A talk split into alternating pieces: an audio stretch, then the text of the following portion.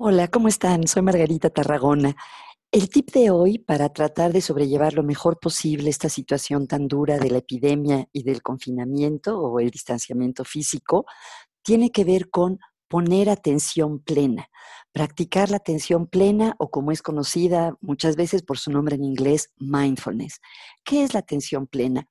Es la capacidad de, como su nombre lo indica, atender o enfocarnos en lo que está pasando en el presente, en el momento actual. Eh, hacerlo con una actitud de curiosidad y de aceptación, sin juzgar lo que está sucediendo en el sentido de no juzgar nuestras emociones, no juzgar nuestros pensamientos y sentimientos, no decirnos, no debo de pensar esto, no debería de sentirme así, sino realmente aceptar la experiencia eh, con una actitud curiosa. ¿En qué podemos enfocarnos al practicar la atención plena? Generalmente es o en la respiración, que es algo que siempre llevamos con nosotros y que es gratis, puede ser en algo de nuestro entorno, enfocarnos en algo que estamos viendo, como un árbol, una vela o algún sonido, bien sea que se da de manera natural a nuestro alrededor o que estamos produciendo, como una campana o un gong.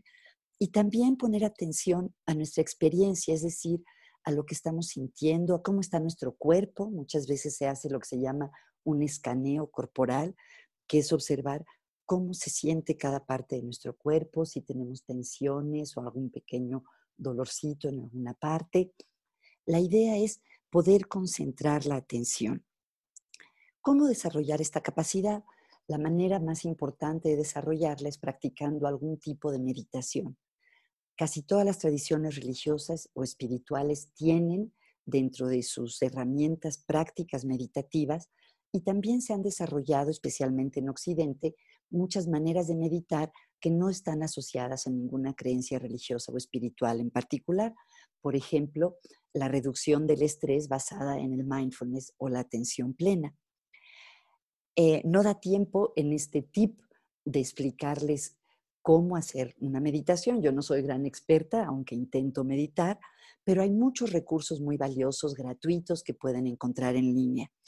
Para comentarles algunos de mis favoritos, por ejemplo, hay una app que se llama Insight Timer, que aunque el nombre es en inglés, tiene, tiene meditaciones en español. Hay otra que se llama Headspace, así como espacio de la cabeza, que también es muy buena.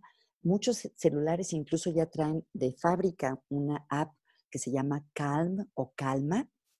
Y también hay expertos que están ofreciendo de manera gratuita su orientación, especialmente en esta época. Uno de mis favoritos es el psicólogo mexicano Valentín Méndez, que es un gran maestro de atención plena eh, y pueden encontrarlo simplemente buscando Valentín Méndez.